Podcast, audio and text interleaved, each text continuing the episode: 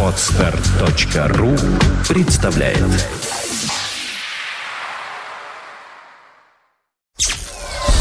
Сделано на podfm.ru Подкаст Apple Money. Новости яблочного фронта. Здравствуйте! Вы слушаете 38-й выпуск нашего новостного яблочного подкаста. У микрофона, как всегда, мы, Влад Филатов и Сергей Болесов. Сегодня в выпуске. USB 3.0 в Mac пока не будет. Google хотели Стива Джобса в лице руководителя. iPhone 4, но не для связного. Mac Mini стал дешевле в Европе. Новый MacBook Air оказались браком. Разработчики готовятся к iOS 4.2 для iPad. И, конечно же, i-приложение этой недели. Стреляй и иди, флеш больше не проблема и товары по штрих-кодам.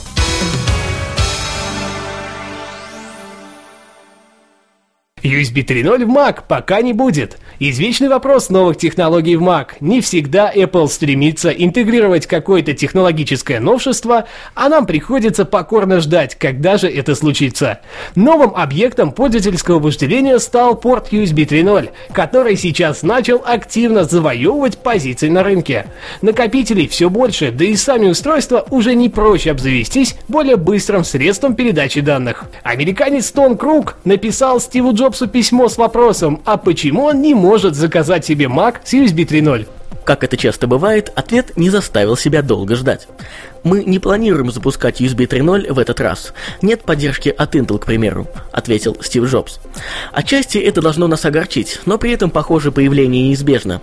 Главное дождаться, когда появится повсеместная поддержка у других компаний-производителей. Google хотели Стива Джобса в лице руководителя. Основатели компании Google, Сергей Брин и Ларри Пейдж, в 2001 году всерьез подыскивали управляющего для своей тогда уже активно развивающейся компании. Долгих раздумий у них не получилось. Они решили пригласить на эту должность Стива Джобса. С такой новостью на этой неделе выступило информационное агентство Bloomberg, уверив, что данная информация полностью проверена. Далее история развивалась не очень радужно для создателей популярного поисковика. Они получили отказ. Тот самый момент Стив получил должность исполнительного директора и активно занимался развитием новых продуктов и восстановлением компаний после тяжелого кризиса конца 90-х годов.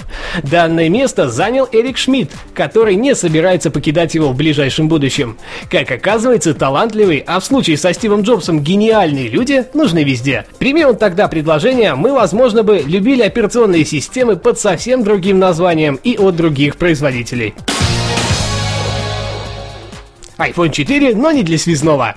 Apple ввела санкции к российской розничной сети связной. Теперь на распространение iPhone 4 через данного представителя будет наложено полное и безоговорочное вето. Такой суровый шаг – следствие невыполнения условий соглашения, принятого с яблочной компанией на распространение новой вариации мобильного телефона. Связной начал продажи до официально назначенной даты, хотя строго воспрещались любые действия до ночи с 23 на 24 сентября. Правда, компания Wimpel.com сообщает, что продолжает поставлять iPhone 4 в полном объеме всем своим партнерам-распространителям. Сам виновник инцидента также подтверждает, что в самое ближайшее время они ждут новую поставку. Mac Mini стал дешевле в Европе. Компания Apple объявила официальный прайс-кат на свои миниатюрные компьютеры Mac Mini для европейских Apple Store.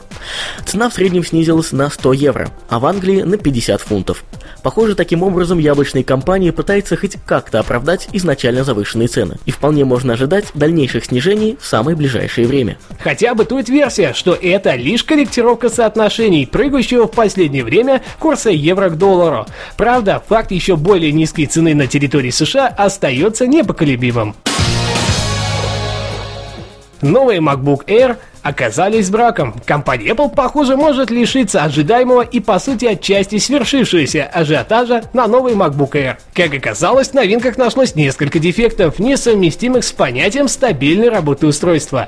Если быть точным, то брак коснулся материнских плат, которые, в свою очередь, начали вызывать артефакты изображения на экране, повисание, вариант серого экрана, схож с синим экраном на Windows, и некоторые другие не менее отрицательные дефекты. Яблочный гигант попытался исправить исправить все проблемы с помощью оперативно выпущенного патча, но, как сообщают зарубежные блоги, это не решило проблему. Сейчас всем обратившимся с проблемой в официальный сервисный центр будет проведен ремонт или же полная замена. Правда, это, как и всегда, касается только стран, где есть данная услуга, или же уже открыт Apple Store. И радует тот факт, что процент бракованных компьютеров достаточно мал. Разработчики готовятся к iOS 4.2 для iPad. Разработчики приложений и игр для мобильной платформы iOS начали публиковать свои обновленные детища в App Store. Данная новость особенно актуальна для владельцев планшетного варианта на данной операционной системе iPad, так как теперь приложения смогут поддерживать долгожданную функцию многозадачности. Также в большинство игр будет добавлена поддержка GameSense, которая уже набирает популярность на меньших устройствах. Первым подобным обновленным приложением стало Big Bad Sudoku Book. Кто уже обновился на Goldmaster Release, может смело ее попробовать.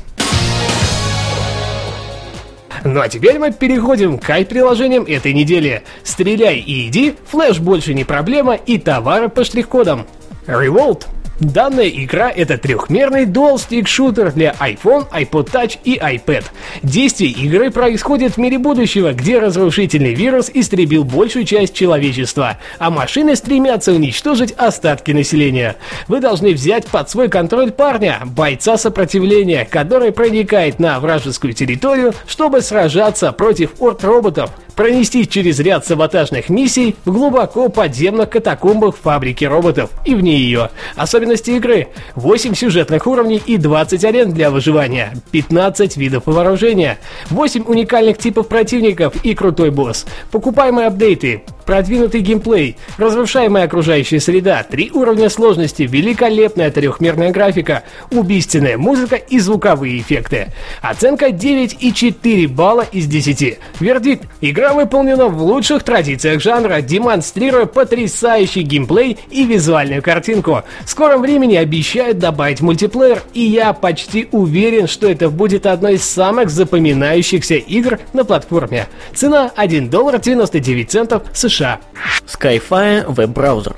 Skyfire — это единственный способ пользоваться миллионами флеш-роликов с веб-страниц на iPhone или iPod Touch. Приложение, стоимость которого установлена на отметке 2 доллара 99 центов, позволяет браузеру отправлять данные о флеш-видео на сервер Skyfire, где они конвертируются в формат HTML5 и отсылаются обратно для воспроизведения на экране мобильного устройства от Apple. Решение Skyfire, по словам ее исполнительного директора, позволит обеспечить пользователей iPad и iPhone доступом к миллионам видеороликов и веб-сайтов. Важные примечания. Флэш-видео поддерживается, но флэш-игр и приложения, увы, нет. Оценка 9 из 10. Вердикт – самое логичное и простое решение вечной проблемы iOS-девайсов – отсутствие флеш-технологии. Теперь миллионы видеороликов со всех уголков сети станут к вам ближе. А что еще можно желать? Цена, как я уже и сказал, 2 доллара 99 центов США. Goods Matrix. Каждую неделю мы покупаем огромное количество товаров всех видов, но всегда ли мы задумаемся о составе продукта? Хотите ли вы всегда знать оценки пользователей для товаров? Если вы хотя бы на один вопрос ответили «да», то приложение Goods Matrix создано специально для вас.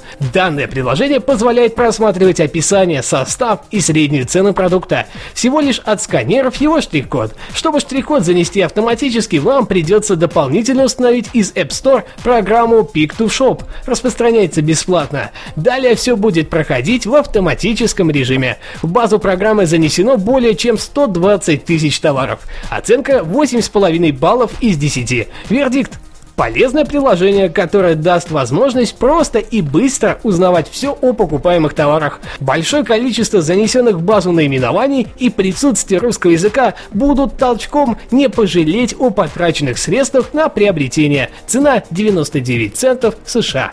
Уважаемые слушатели, цены на указанные нами приложения актуальны лишь на дату выхода данного выпуска нашей программы. За изменение ценника разработчиками мы ответственности не несем. Не забывайте оставлять свои умные и остроумные комментарии прямо под выпуском этого подкаста. Ну а все это вам рассказали мы, Влад Филатов и Сергей Болесов. До следующей недели. Пока-пока. Услышимся. Подкаст Apple Money. Новости яблочного фронта. Скачать другие выпуски этой программы и оставить комментарии вы можете на podfm.ru. Скачать другие выпуски подкаста вы можете на podster.ru.